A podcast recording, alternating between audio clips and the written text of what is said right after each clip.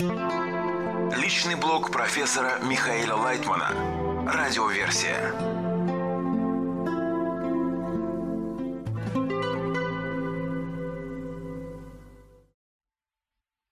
Материалы персонального блога Михаила Лайтмана от 4 февраля 2024 года. Вопросы о духовной работе 77. Вопрос. Правильно ли так ощущать, что какие бы усилия мы ни прилагали, это все равно не наши заслуги, ведь все это дал Творец, и усилия, и результат, и все ресурсы? Ответ. Ну и что? Но мы-то приближаемся к Творцу, входим с Ним в соединение, Он распространяется в нас. Вопрос. Если молитва к Творцу является построением связи с Ним, то наше действие – это ответ Творца? Ответ. Нет, так нельзя сказать. Наше действие – это наше действие. Ответ Творца может быть в том случае, если вы почувствуете, что Он отвечает вам. Не смешивайте одно с другим. Вопрос. Можно ли представить, что Творец – это вся группа, весь Бней-Барух? Ответ. Нет. Творец – это высшая сила, которая находится вне нас. Вопрос. Вы говорите, что у нас пока нет никакой связи с Творцом. А что это такое, когда мы чувствуем реакцию или ответ на нашу молитву или на какое-то действие? Это не связь с Творцом? Ответ. Это еще маленькая, но уже связь. Из урока по статье из книги Шамати 2 февраля 2024 года. Радиоверсия. Отношение к усилиям. Вопрос. В статье Рабаша «И пошел Моше» написано, что когда у человека нет правой руки, которая называется свойством хафец хесед, и он наслаждается работой, тогда у ситры ахры, эгоизма, нет никакого касательства к этой работе. Получается, что запрещено наслаждаться усилием в работе? Ответ. В общем, да. Мы должны наслаждаться не самими усилиями, а насколько эти усилия влияют на Творца и на его отношение к творениям. Вопрос. Как можно проверить, что от моего усилия есть наслаждение у Творца? Ответ. Когда ты обращаешься к Творцу с просьбой, то твоя работа уже включает какой-то подъем ман с твоей стороны. Какую оплату ты хочешь получить за свое действие? Ты хочешь, чтобы твои товарищи получили от этого подъем. Вопрос.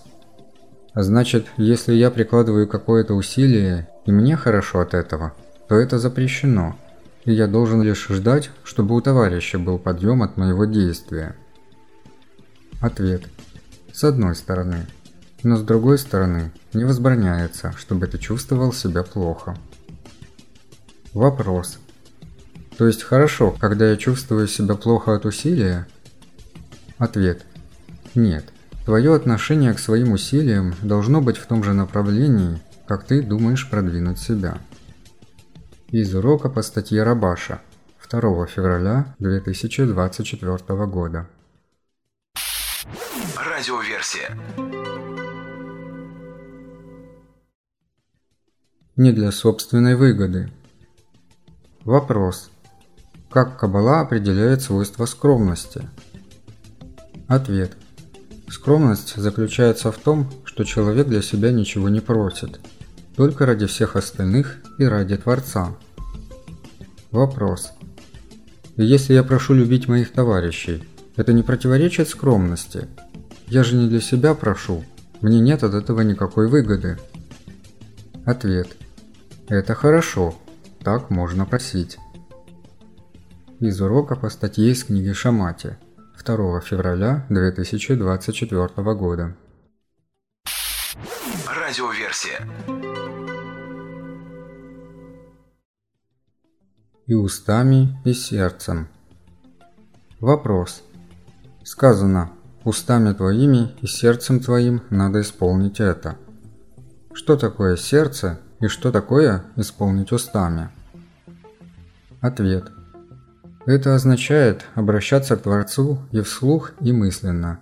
Во всех наших возможностях разговаривать с Ним, выражая это своими чувствами и своими устами. Вопрос. Что для Творца является благом?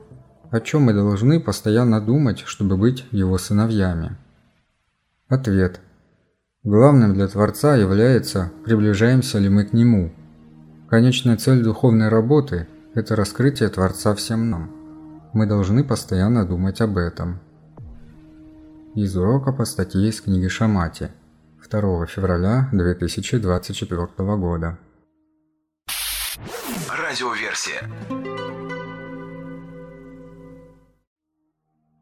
Останавливать падение. Вопрос. Что делать, если хочется заниматься кабалой, но нет сил работать в группе?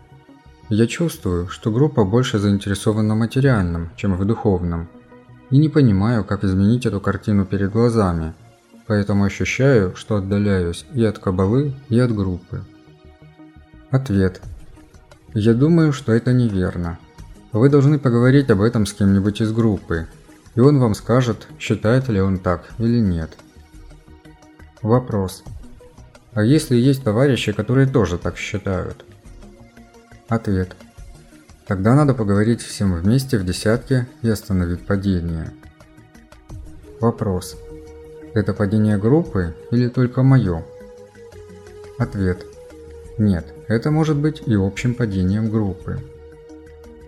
Из урока по статье из книги Шамати 1 февраля 2024 года. Радиоверсия.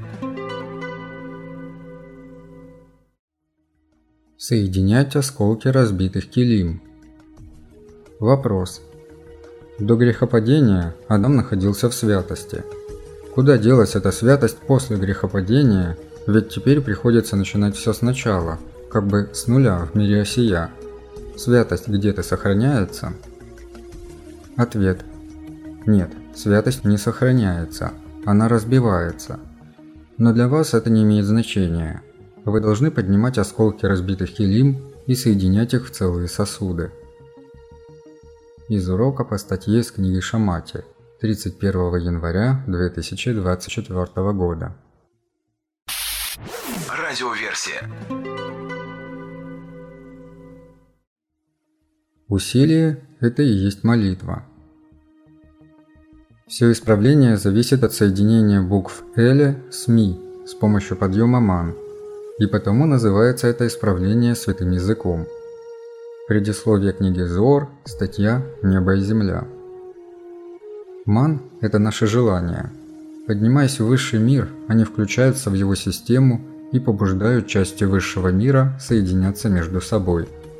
Таким образом, природа всех миров начнет объединяться, подтягиваться друг к другу. И тогда человечество осознает, что оно включено в общую природу мира.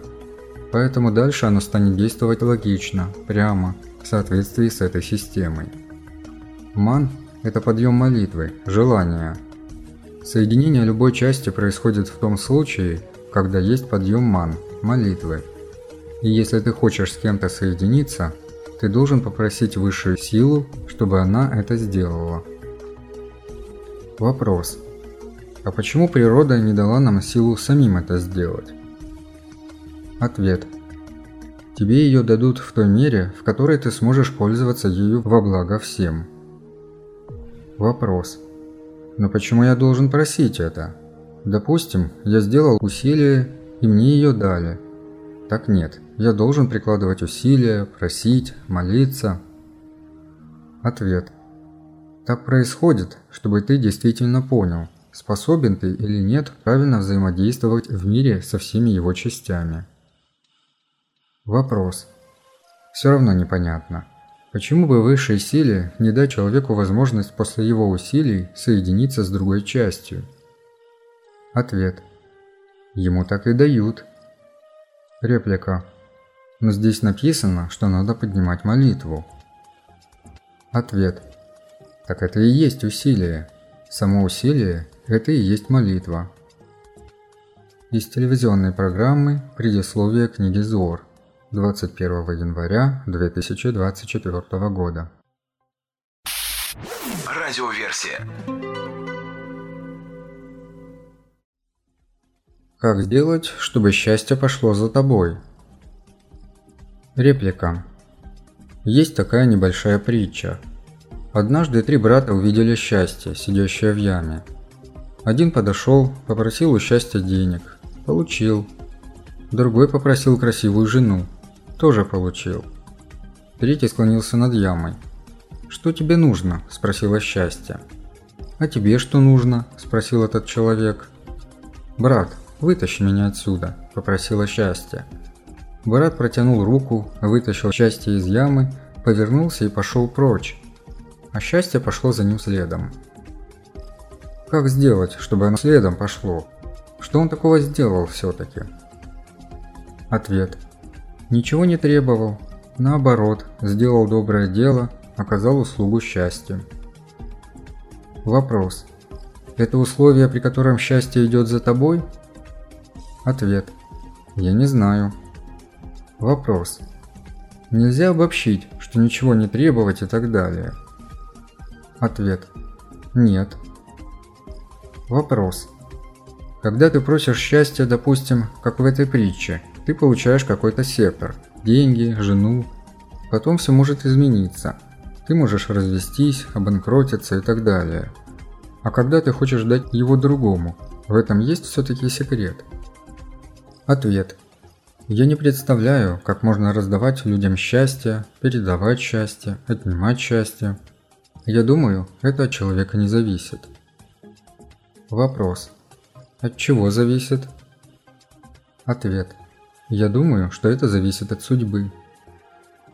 Вопрос. То есть, что тебе дано, так ты и будешь себя вести? Или раздавать счастье, или требовать его себе? Ответ. Да, и главное, согласись с этим. Вопрос. Вот это главный вопрос. Ответ. Да. Вопрос. То есть я не могу измениться. Ответ. Я практически измениться не могу. Возможно, Творец может это сделать, иногда, по нашей серьезной просьбе.